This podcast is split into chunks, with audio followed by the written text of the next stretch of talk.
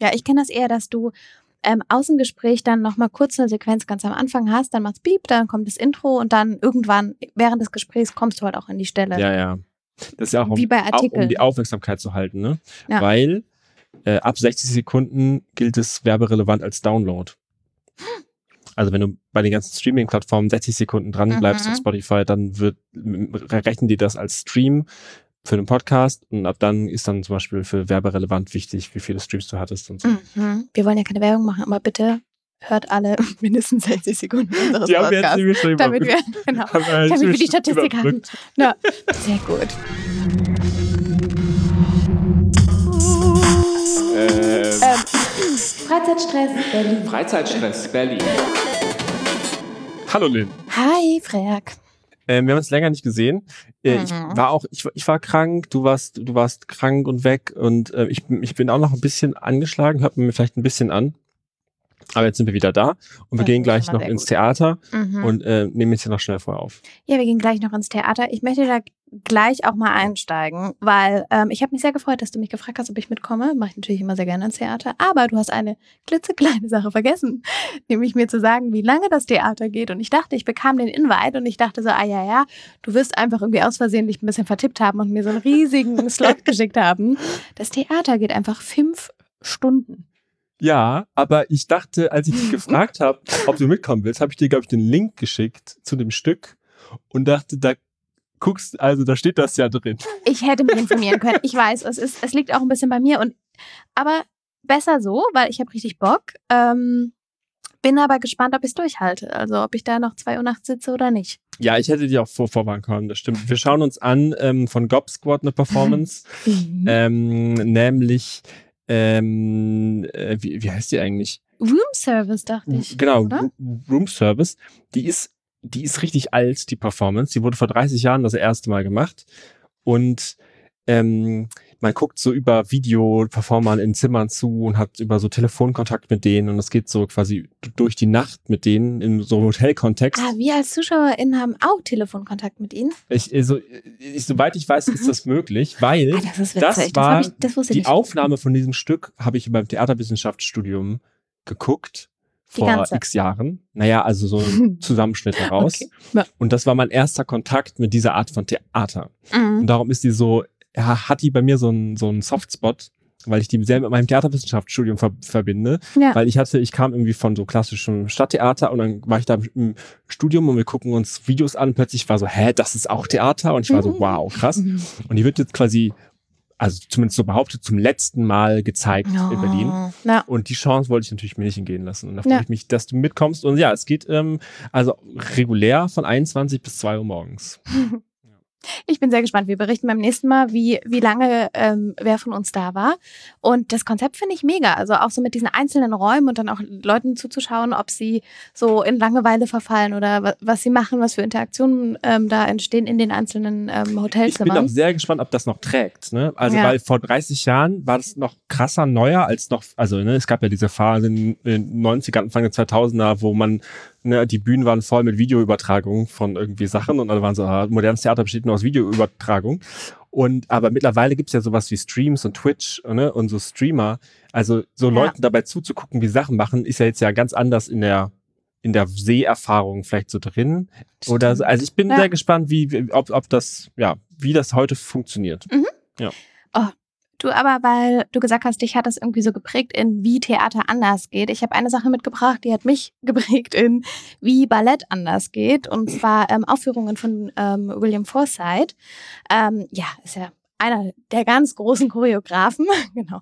Und ähm, ich habe in Dresden zwei oder dreimal Stücke gesehen, weil die Company wurde ja dann auch von, also er hat ja das Ballett in Frank, ähm, Frankfurt mit mit dort aufgebaut und die Foresight Company gegründet. Die Company ist dann aber Dresden-Frankfurt ähm, geworden, also wurde dann umbenannt und von seinen SchülerInnen sozusagen weitergeführt. Und ähm, genau, habe dort Stücke gesehen und es war für mich irgendwie so total neu und, und krass, weil die ganze Bühne, ich weiß noch, da hing einmal so ein riesiger Kubus von der Decke und die TänzerInnen sind dann da drunter durch und also so ganz anderes Verständnis von Bühne und auch von Ballett und von ähm, irgendwie viel moderner inszeniert, innovativ inszeniert und ähm, irgendwie habe ich das noch so ein bisschen einfach im Hinterkopf und habe jetzt diese Plakate überall in Berlin gesehen und ähm, hier mit dem Staatsballett ähm, werden drei seiner Stücke, also in Hommage und ähm, durch eben seine Regie, ähm, nochmal aufgeführt und das ist, sind so die ersten drei Märzwochen, wo du da hingehen kannst. Mhm. Ähm, und genau, das Ganze ist, ich glaube, von 22 bis 88 Euro. genau. Kannst du je nach, wo du sitzt, ähm, Karten bekommen. Ich hatte mir eine, in der zweiten Märzwoche ähm, ein, zwei Termine rausgesucht und ich, ja, leider die unteren Kategorien sind nicht mehr ganz da. Also ich müsste jetzt schon 44 Euro bezahlen für ein Ticket. Aber ich werde es machen, weil ich eben dieses, diesen Tanz und dieses Ballett und diese ganz feinen kleinen Nuancen und dann plötzlich sieht es irgendwie gar nicht mehr aus nach, nach Ballett, ähm, total beeindruckend finde. Und wie gesagt, das sind drei kleine Stücke. Es geht anderthalb Stunden, wenn ich ähm, richtig mich daran erinnere und es ist ab 19.30 Uhr geht's los, ähm, verschiedenste Termine im März ähm, und eben nach, nach ihm ähm, in, in Hommage und seine drei Stücke. Ich glaube, die wurden 2016 das erste Mal mit, mit aufgeführt. Ja. Voll cool. Ich habe auch noch nie in Du hast live, glaube ich, von ihm gesehen. Aber mir Mhm. ein, ich habe auch vor ein paar Wochen zum ersten Mal in Berlin Ballettkarten gekauft. Ich weiß nicht, wie das Mhm. Stück genau heißt. Es musste auch irgendwie Monate im Voraus die kaufen. Ja. Irgendwann im Sommer gehe ich ins Ballett und war auch schockiert, ähm, dass selbst sichteingeschränkte Plätze noch 30 Euro gekostet haben. ja, es ist schon. Ähm, das ist, äh, war schon eine Hausnummer. Da war ich schon, ähm, da, ja, das bin ich nicht gewohnt, sagen wir Mhm. so. Also bin ich auch sehr gespannt. Aber auch von wegen, also auch fünf Stunden und auch, das kann auch Theater sein, hatte ich auch vor ein paar Wochen. Dann kommen wir auch, können wir auch bald über die Zukunft wieder mehr sprechen. Ja. Aber das wollte ich noch kurz mitnehmen. Da war ich nämlich in der Volksbühne bei einem Abend, der hieß Extinction. Das ist eine deutsch-französische Koproduktion, glaube Mhm. ich, in, in Österreich oder der Schweiz zuerst aufgeführt. Das waren Texte von Thomas Bernhard, Arthur Schnitzler und Hugo von Hoffmannsthal. Aber es war so ein dreigeteilter Abend. Ja. Der erste Teil war quasi so eine Party mit so DJs auf der Bühne und Freibier und dicken Techno-Bässen. Und irgendwann am Ende ging auch mit Video, hat man so einer Schauspielerin gefolgt und es gab so ein bisschen, was erzählt wurde. Und das war der erste Teil zu Ende, aber der, der war zum Großteil einfach nur Musik und Bass und Lichtshow Mhm. und Freibier. Und dann gab es einen Break. Dann gab es so ein richtig, so ein, so ein, so ein krasses, ja, so ein, so ein, so ein, so ein Anfang 20. Jahrhundert Haus aufgebaut, wo man teilweise reingucken konnte, wo man auch vor allen Dingen auf Videoscreen groß gesehen hat, was innen drin abgeht, so. Mhm.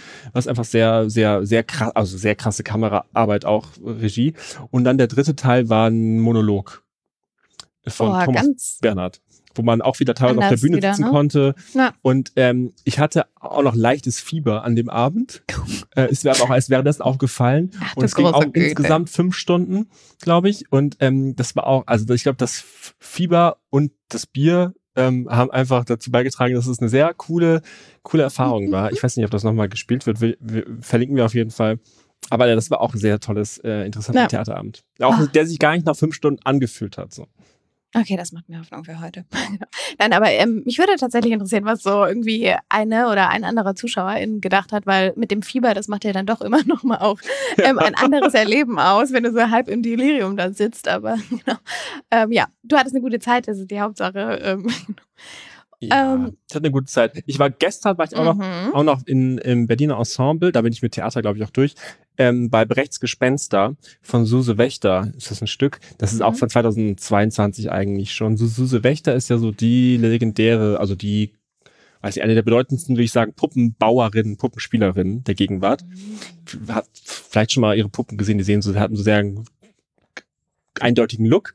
Und das ist ähm, ein Stück, was sich so mit dem, was sich, wo so Brechts, Brechts Vermächtnis in dem Haus, aber auch so das Gespenst des Kapitalismus tritt auf und Marx Ah, ist auf der Bühne und Ah, Freud und, okay.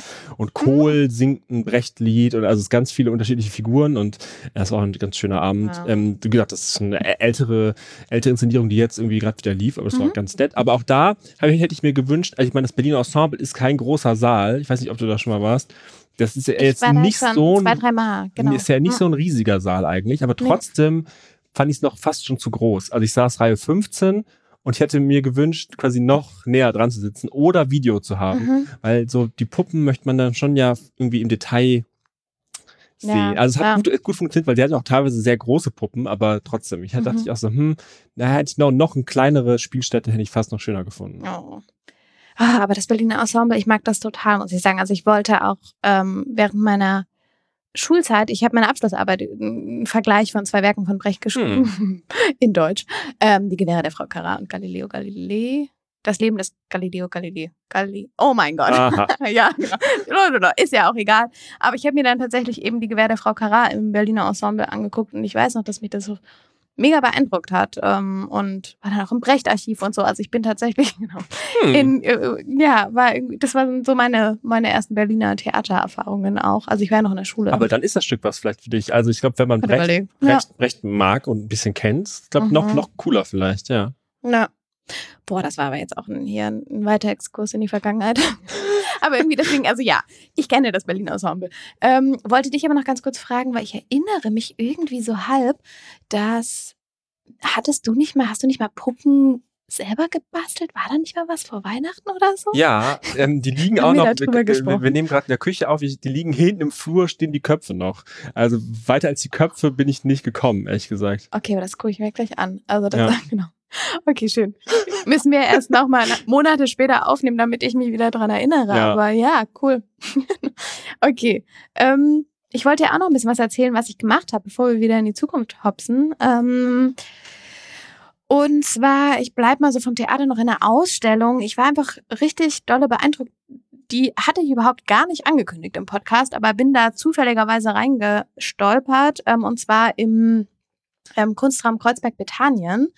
Es gibt ja zwei, das haben wir, glaube ich, letztes Mal schon letztes Mal geklärt. schon geklärt. Aber es ist dieses, was in der ehemaligen Diakonie ist, wo jetzt auch die Musikschule ähm, Mhm. Bethanien drin ist mit. Ähm, und da ging es ganz viel darum, ich sag mal den Titel, The Roots of Our Hands, Deep as Revolt, Entangle Colonialities of the Green.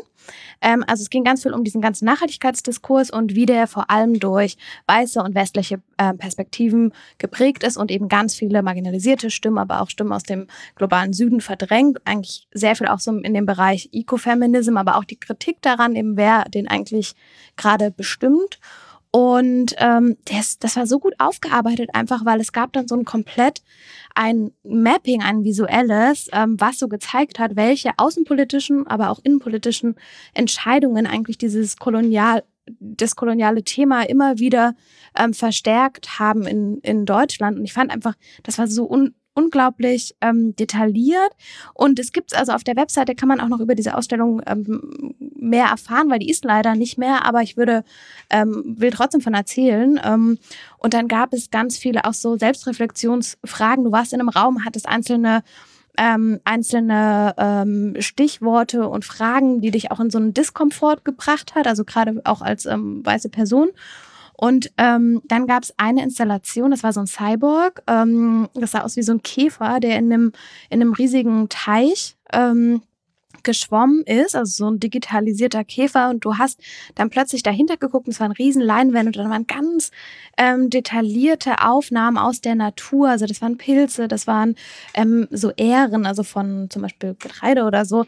Ähm, und das waren Wälder und irgendwie war das einfach so ein, der Raum war ganz dunkel, dann hast du dieses Mhm. leuchtende kleine technische ähm, Käferchen, genau, diesen Cyborg, auf dem Teich schwimmen sehen und dann die Spiegelung von diesen großen Naturaufnahmen im Hintergrund. Ähm, und das fand ich irgendwie total beeindruckend. Also du hast es so vor Augen geführt bekommen, die Ja. Verbindung zwischen Mensch und Natur und die ganze Frage, die ja auch so, ne, Donna Harry, bla, bla, bla. So, also all das, was dahinter steht, was passiert eigentlich und könnte es nicht auch, könnte es nicht eine friedliche Koexistenz Mhm. geben von so einer Verbindung, von so einem Mischwesen oder von eben Natur und, und Technik zum Beispiel? Voll schön, weil ich habe, Ja. als du den Titel gerade gesagt hast, den relativ langen Titel, habe ich so gedacht, oh, das klingt sehr ähm, abstrakt und technisch und ähm, so Objekte, wo man nicht genau versteht, was das jetzt mit dem Thema zu tun hat. Aber das, ja, das klingt ja voll, ähm, Ja. also als hätte ich das voll gepackt so. Ja, Schön. Ja, ich musste nochmal. Es gibt noch mehrere Räume, aber ich glaube, ich belasse es mal dabei. Es war einfach eine, eine sehr, sehr gutes Thema, kritisch aufgearbeitet. Ich war auch sehr überrascht von ähm, Mhm. Poetics of Encryption. Das ist im KW gerade, relativ neu, erst vor ein, zwei Wochen Hab ich eröffnet. gelesen tatsächlich, ja. Ähm, das, für ist, heute. das ist ein bisschen, also es ist speziell. Mhm. Man muss da, man muss schon ein bisschen, man muss auf jeden Fall ein bisschen drinstecken in so Internet Theorie, Diskursen so ein bisschen und Ah. was Bedeutung von, also von Digitalkultur im Sinne von Kulturen des Digitalen, so Meme-Culture und irgendwie, was bedeutet Mhm. Oh, eigentlich die ja. Infrastruktur und also muss man nicht für alle Werke, aber ich glaube, es hilft auf jeden Fall, wenn man so ein bisschen damit schon mal zu tun hatte. Aber das ist eine sehr schöne Zusammenstellung von KünstlerInnen, die ich teilweise irgendwie von Insta oder so kannte, die ich, Hm. wo die es da so versammelt waren. Ähm, also kann man sich auf jeden Fall geben, wenn man so grob Spaß hat. Und da waren auch, auch so ein paar sehr schöne Arbeiten dabei. Auch, also ich meine, auch allein so eine, zum Beispiel eine Wand ist so komplett so, kennst du von Abi Warburg diese, diese Bildertafeln, wo er so Bilder angeordnet hat, ne, Mhm. so und versucht hat, so äh, Genre zeitübergreifende Grundmuster, Gesten, Ausdrücke zu, zu finden. Und da gibt's quasi basierend darauf so eine riesige Wand, so mehrere Meter lang, Mhm. komplett nur mit Memes Mhm. Vollgekleistert, die auch versucht werden, so anzuordnen und zu clustern. Und also das kann man auch einfach ganz toll, viele tolle Videos einfach so gucken. Aber egal, so ein bisschen ein Grundinteresse muss man, glaube ich, schon dafür haben. Äh, ich meine, gut, das ist bei vielen Themen so. Aber das, da war ich auch positiv überrascht. Ich habe auch gar nicht, also ich habe auch, man kann auch echt viel Zeit darin verbringen, hatte ich gemerkt. Ich habe auch gar nicht alles dann geschafft anzugucken, weil ich ja gemerkt habe, so nach anderthalb Stunden, okay, ich bin voll durch den letzten Ja. Raum, letzten Raum spaziere ich noch, nur noch so durch. Ähm, aber ja, Hm. Poetics of Encryption im äh, KW läuft noch bis Mitte, Ende Mai. Ja, sehr gut. Ja. Ja, irgendwie, ich habe neulich immer darüber nachgedacht, wie sich die Memes schon wieder verändert haben. Und dass du eigentlich sehr oft, wenn du so ein klassisches Meme siehst, so, ah ja, das war ja vor zehn Jahren in Mhm. dem und dem Kontext. Okay, nicht unbedingt vor zehn Jahren. Doch. Wann hat das? Klar. Doch, oder? Stimmt, wann Natürlich. haben wir? Oh mein Gott, wir sind schon so lange auch aus dem. Also, wir hatten ja auch selbst Seminare, wo es viel auch um, um so Meme-Culture und so weiter ging. Stimmt. Ja, aber also irgendwie interessant auch, wie, die, wie du das dann so einem zeitlichen Diskurs so voll zuordnen kannst. Und dann wird es ja immer wieder rausgezogen aus dem Kontext und wieder benutzt. Aber ja, okay. So, bevor es zu,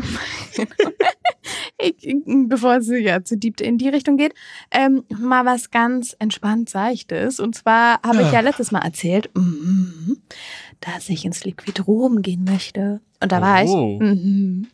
Ähm, ja, genau. Liquid Rom ähm, ist eigentlich ja, eh- also gefühlt alle Menschen kannten das und waren das schon mal und so, ja, da war ich schon mal vor fünf oder sechs Jahren, ähm, denen ich davon erzählt habe, dass ich da hingehen möchte. Und ähm, ja, irgendwie witzig, weil ich da auch schon oft vorbeigefahren bin, aber halt nie da war und das auch irgendwie gar nicht unbedingt dahinter vermutet habe. Ähm, ist ja ein, ein, vor allem so ein riesiger Salzpool, Salzwasserpool, nicht, nicht nur aus Salz. Ähm, und ähm, genau mit so Unterwassermusik angereichert, Ruheräume und ähm, Saunabereich, also der Urban Spa, glaube ich, nennen sie sich selber. Und genau, jetzt mein Fazit. Also, Bist Ich- du entspannt daraus gegangen? Ja, das schon. Okay. Ja, genau.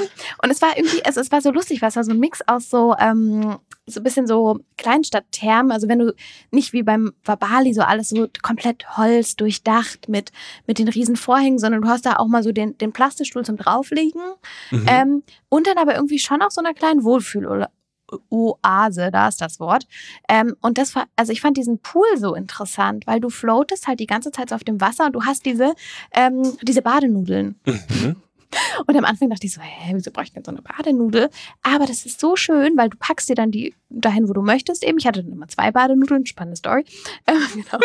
Und lag dann immer so richtig, so, dass du mit den mit dem Ohren unter Wasser bist. Ja, weil unter Wasser ja, hörst ja, du natürlich die Musik, die A extra für unter Wasser gemacht ist, viel besser. Und ich hatte am Anfang auch so Schiss, weil ich weiß nicht, ob du das auch kennst, ob dir das als Kind immer gesagt wurde, dieses so, ja, nicht zu lange mit dem Kopf unter Wasser, dann kriegst du Ohrenschmerzen. Mm, okay. Nee, aber ich, aber ich habe also, ich habe auch, als du es gerade erzählt hast, original gedacht, oh, da hat man ja bestimmt richtig viel Ohrenwasser in den Ohren danach die ganze Und, Zeit. und dieses so hüpfen auf einem Bein, damit das Wasser rausgeht, da dachte ich auch dran und war so, oh, ich weiß gar nicht, ob das so gut ist. Aber irgendwann habe ich das voll vergessen und dann hast du auch so eine Stange am Rand. Also das Ganze ist, ist als, ähm, als Kreis aufgebaut, also ist einfach ein Kreispool, so, genau.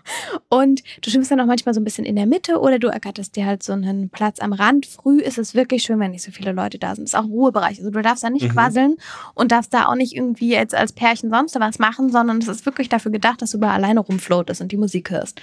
Ähm, und mit diesen Badenudeln irgendwie total süß. Also ich habe vor Jahren mal mit meiner Gastfamilie, ich war mal in, in Amerika kurz, ähm, und da mit der Gastmama ähm, war, war ich so bei der Wassergymnastik. Und das assoziiere ich mit Badenudeln. Mhm. Aber dort haben das, war das irgendwie so ein ganz neues Erlebnis. Ähm, also mega schön, das ist irgendwie anders als ähm, durch diesen, dieses Salzbecken und diese, diese Musik. Und das war schon voll entspannt, da einfach nur rumzufloaten. Ähm, der Ruhebereich, wie gesagt, ist jetzt so ein bisschen so, ist jetzt nicht Bali.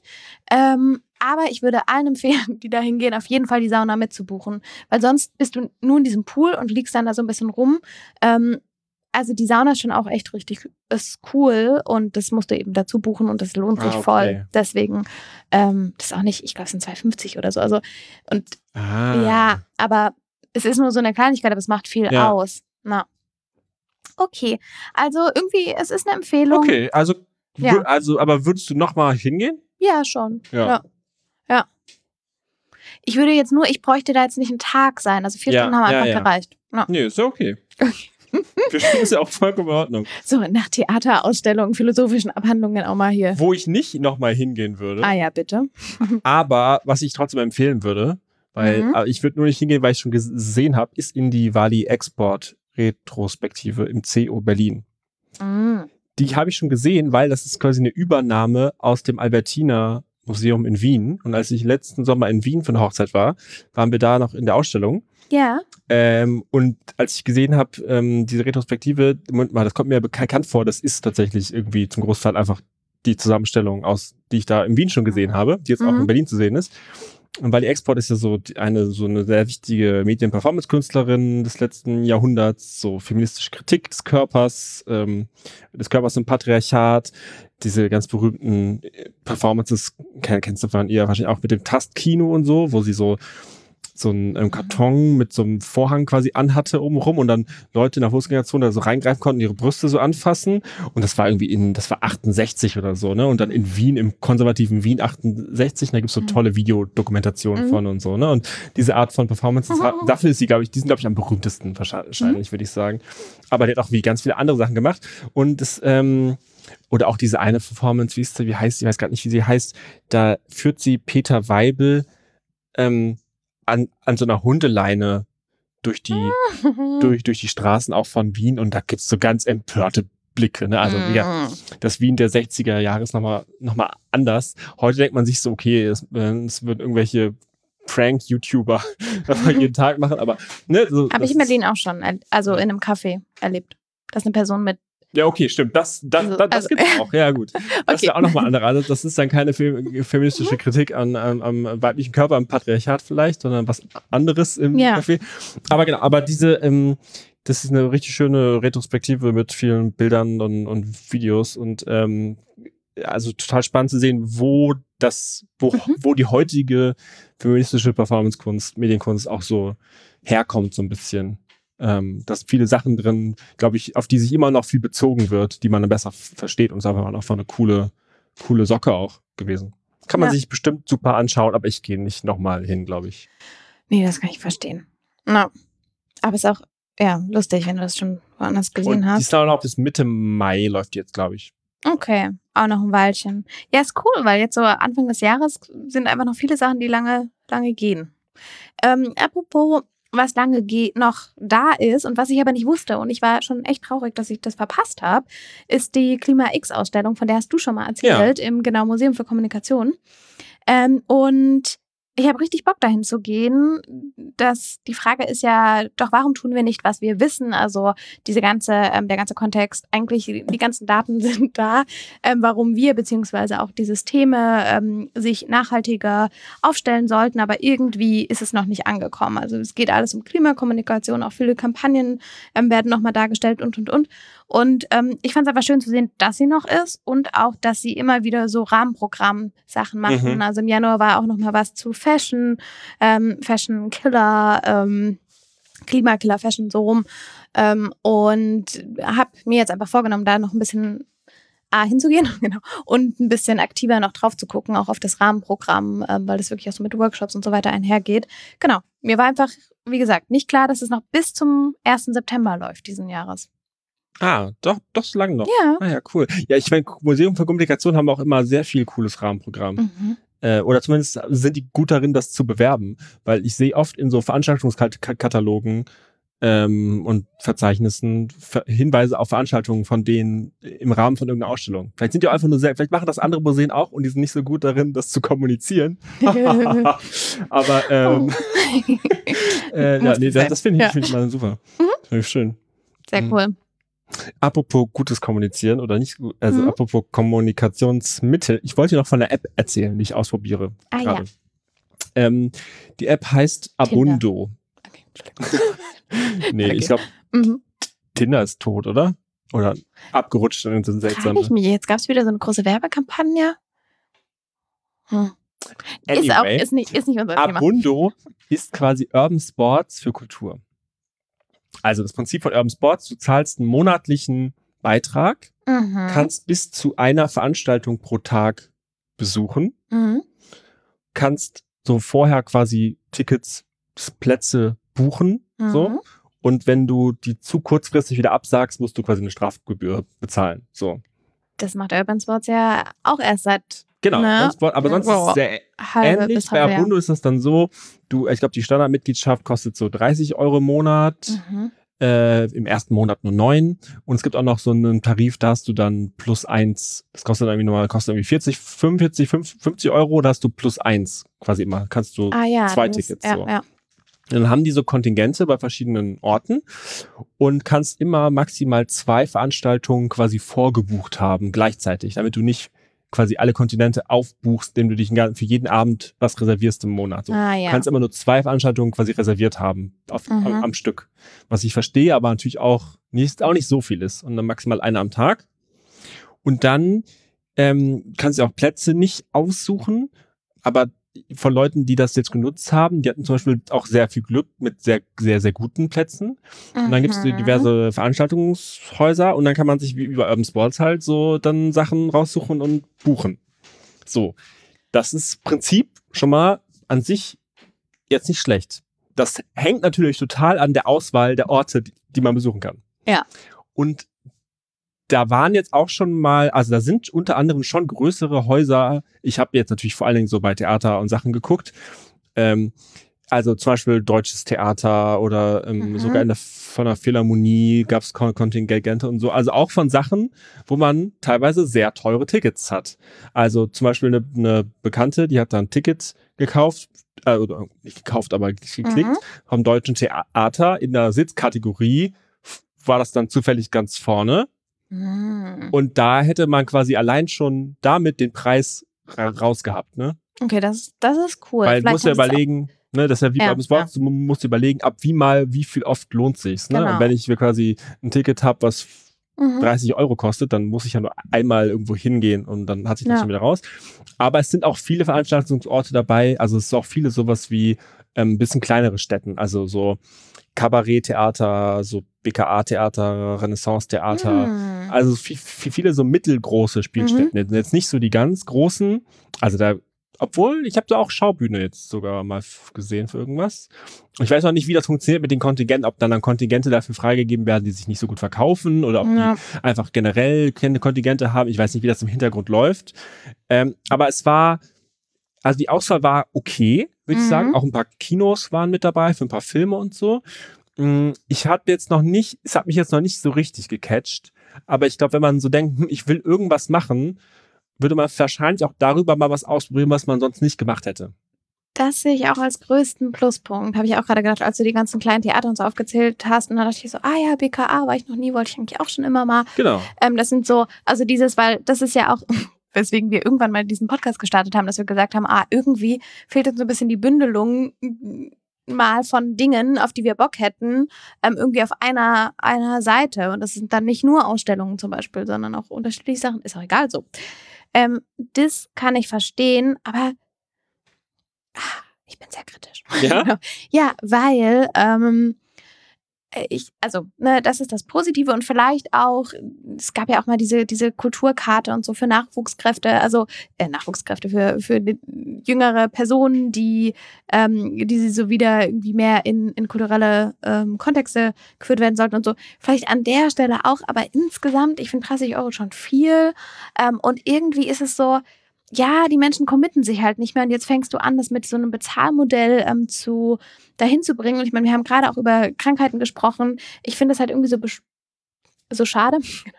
Ähm, wenn du dann krank bist und absagen musst und dann musst du es aber trotzdem bezahlen, ähm, weil du kannst ja, also irgendwie, ich finde, es ist so eine andere Form von Verpflichtung und ähm, ich habe halt Sorge, weil auch Urban Sport sich ja verändert hat und dann wieder Mhm. ähm, ganz viele Studios eher in, in einen höheren Tarif gerutscht sind und ich aktuell, ich will hier aber auch niemanden bashen, aber eben ich das gar nicht mehr so leicht finde, Plätze zu finden. Ja, ja. Und total. ich hätte total Sorge, wenn das, wenn du jetzt anfängst mit so einem Modell, dass es irgendwann dann auch so ist. Und dann ist, verliert es halt total den Reiz. Also das sind dann wieder so die ganz tollen Plätze. Dafür musst du dann schon wieder 45 Euro zahlen oder so. Aber ich möchte da niemandem was unterstellen, weil ich finde, wie, wie gesagt, so dieses, diesen Infocharakter total cool und neue Sachen ausprobieren. Ähm, und ist ja auch schön, wenn, du kennst ja auch Menschen, die es schon gemacht haben, da dann in der ersten Reihe zu rutschen. Aber mich würde es auch ein bisschen stressen, weil ich dann immer diesen Gedanken habe, rentiert sich das jetzt nicht oder nicht? Ähm, und einige Sachen sind ja auch schon kostenfrei oder eben nicht so teuer. Ähm, und ich weiß gar nicht, ob ich dann immer auf die 30 Euro kommen würde im Monat. Ah, ich glaube, also, wenn ich mir überlege, wenn ich, also ich glaube, aktuell, wenn ich mal so gucke, was aktuell Tickets für die Sachen kosten, die es da so gerade gibt, da wird es sich quasi lohnen, wenn jemand zweimal im Monat schon irgendwo hingeht. So. Ja. Und das, und das, und das mache ich ja an sich, ne? Und natürlich ist es schwierig, weil bei, auch bei Urban Sports ist ja auch so, wenn das zu, mächt, zu, zu mächtig wird, so eine App, dann, wenn zum Beispiel Yoga-Studios total abhängig werden von Urban Sports oder von, von, Genau, von den Plätzen. ja. Schwierig, schwierig alles. Ähm, aber natürlich senkt's mega die Hürde, überhaupt irgendwo hinzugehen, ne? Weil Mhm. natürlich kann ich bei Bühnen Berlin irgendwie gucken, dass irgendwas im, wie gesagt, im Renaissance-Theater läuft. Aber die haben dann wieder einen eigenen Webshop und dann muss ich mich da erst anmelden und registrieren oder als Gast und alle meine Daten eingeben. Weißt du, diese ganze Hürde ist ja auch, was Urban Sport so spannend macht. Du scrollst durch und klickst nur noch auf Platz buchen. So, ah, das ne? ist auch ein interessanter Das ist Punkt. natürlich- ich Stimmt, glaub- dieses ich glaub, dich dieses- registrieren vorher. Ja, Und ja, dann muss ich okay. dann noch irgendwo meine Kreditkarte oder Mhm. mein PayPal eingeben und dann kriege ich das, kriege ich von den anderen auch jetzt irgendwie Mails, so, ne? Also, Ja. diese, die, die, also das sind ganz viele Klicks, die ich im Zweifelsfall nicht mache, Mhm. so, aber die ich eher mache, wenn ich sage, okay, ich habe eine künstlich reduzierte Auswahl. Ich möchte diesen Freitag irgendwas machen, scheißegal was. Ich möchte einfach nur aus dem Haus, weil ich habe die ganze Woche nervige Sachen gemacht. Ich suche mir einfach irgendwas Freitagabend jetzt aus und dann gehe ich jetzt halt hin und ich mache zwei Klicks und habe ein Ticket, so, ne? Ja, ja. Das, ich, ich, ich verstehe schon den Reiz daran, aber, das muss ich jetzt auch ehrlich sagen, bisher fand ich die Auswahl, da bin ich dann doch zu versnobbt, was weiß ich. Mhm. Also ich weiß jetzt noch nicht, ob ich es länger als den Testmonat wirklich hier noch behalten würde. Ja. Ja, du kannst ja mal gucken, weil zum Beispiel, wenn jetzt William Forsythe da drin wäre, dann fände ich schon wieder ganz gut. Das ist ähm, in der Deutschen Oper. Mhm. Ja, aber von den, Können wir dann gleich mal austesten. von den krassen Sachen sind natürlich auch die Kontingente schnell Ja. aufgebraucht. Ne? Und das ist dann wieder so ein Druck und das Ganze ist ja schon. Und das habe ich bei meinem Lieblings-Urban Sports Kurs auch. Ja. Ne? Der ist donnerstags und freitags muss ich mir den Wecker auf vor, muss ich sicherstellen, dass ich vor 8 Uhr wach bin ja. und den gebucht habe für in zwei Wochen, sonst ist der Genau. voll. Und- ich muss den Wecker stellen, um im Sportskurs rechtzeitig zu buchen Und zu morgens. früh darfst du aber auch nicht buchen, weil dann sind sie ja noch nicht drin, die Kontingente. Genau. Also das ist so, und das hat mich auch schon immer gestresst. Ich bin so oft auf Wartelisten, dann immer wieder refresh und schnell sein. Das ist wie sich anmelden in Berlin für eine Wohnung. Die Termine, das ist, es wird, und ich bin seit, nee, das, vielleicht sage ich das lieber nicht öffentlich, aber genau. naja, also ich bin nicht nur vor zwei Wochen umgezogen, sage ich mal so, Ja. sondern ich betreibe dieses Spiel schon ein bisschen länger und mir reicht das schon in diesen Kontexten, in diesen Bürokratiekontexten. Okay, aber gut. Ähm, Aber ich werde dir berichten, wie Ja. es mit der App weitergeht. An sich finde ich das interessant, dass sowas, diese, diese Urban Sportsy Serviceisierung auch quasi diese Kultur, diese Kulturbereiche übernimmt, äh, eindingst. Ich Ja. meine, das ist ja auch nicht neu als Konzept, ne? Es gab ja früher auch schon so, ne, wie gesagt, so Kulturkarten Genau. oder so Multicard, aber das ist so Sie- jetzt so ja. im, dass ich vom Sofa mir vom Handy das so Mhm. filtern kann, ist natürlich, äh, ja, ich bin, Ja. bin gespannt. Und ich gucke später mal rein, wenn wir dann, wir haben ja fünf Stunden im Theater, dann schaue ich mir das mal, ja. schaue ich mir nebenbei mal die App an. Ähm, ja, apropos Kosten und Kosten eventuell da, dadurch sparen, mache ich mal diesen Übergang. Genau. Das nächste, was ich, von dem ich erzähle, ist ähm, kostenfrei. Und zwar, also der Besuch ist kostenfrei, geht es um Zeit ist knapp oder Zentrum für internationale Künste, ZIP. Ähm, ZIK. Wieso habe ich denn P gesagt? Was denn ZI? Zentrum? Egal, ZIK. Scheinbar heute, genau, mein, es ist schon spät am Abend. Ähm, genau, ZDP, Zeit ist knapp, Zentrum für internationale Künste. Und das Ganze ist ein Konzept zur Zwischennutzung. Also dahinter steht, ich glaube, ein Clubmanager, ein Eventmanager und ähm, ein Musiker.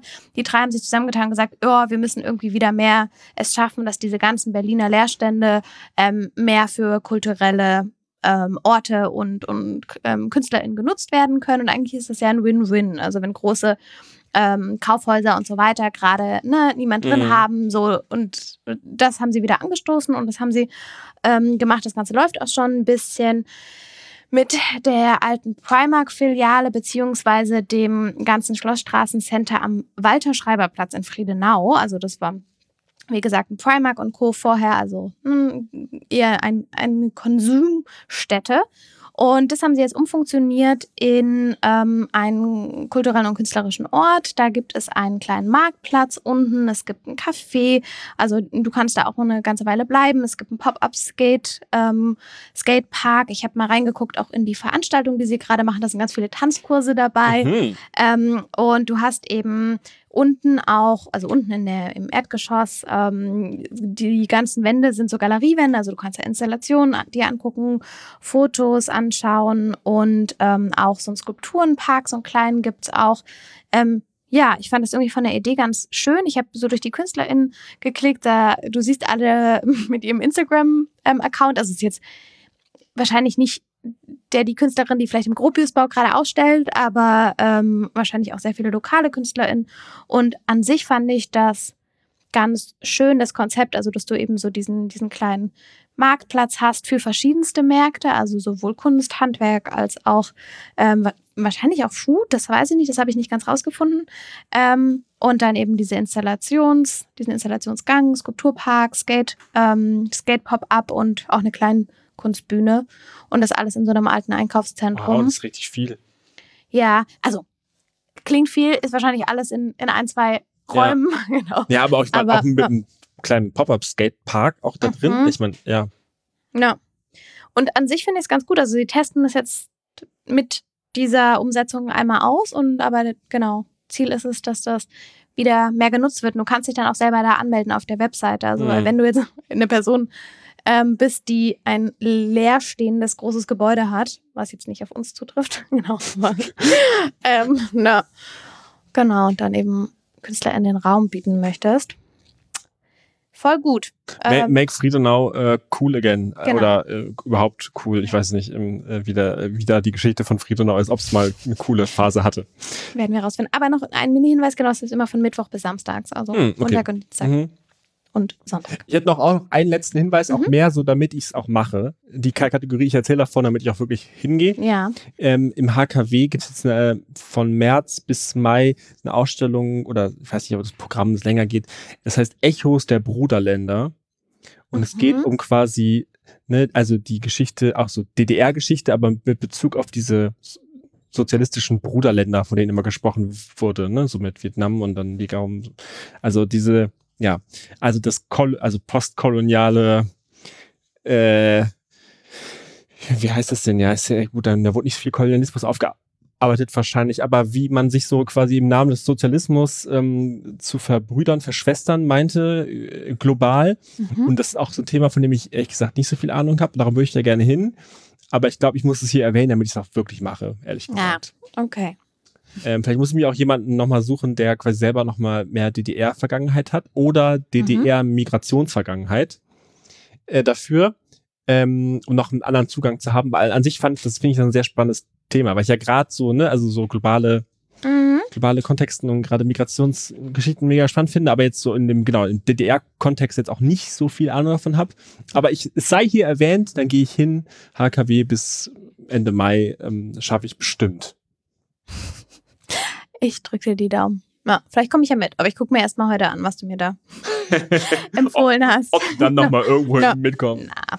Ja, Wir gehen jetzt erstmal ins Theater und dann Mhm. kümmern wir uns um die Ummeldung ähm, und um die leerstehenden Gebäude, die wir noch äh, organisieren müssen, damit wir die dann vermieten können an Künstler.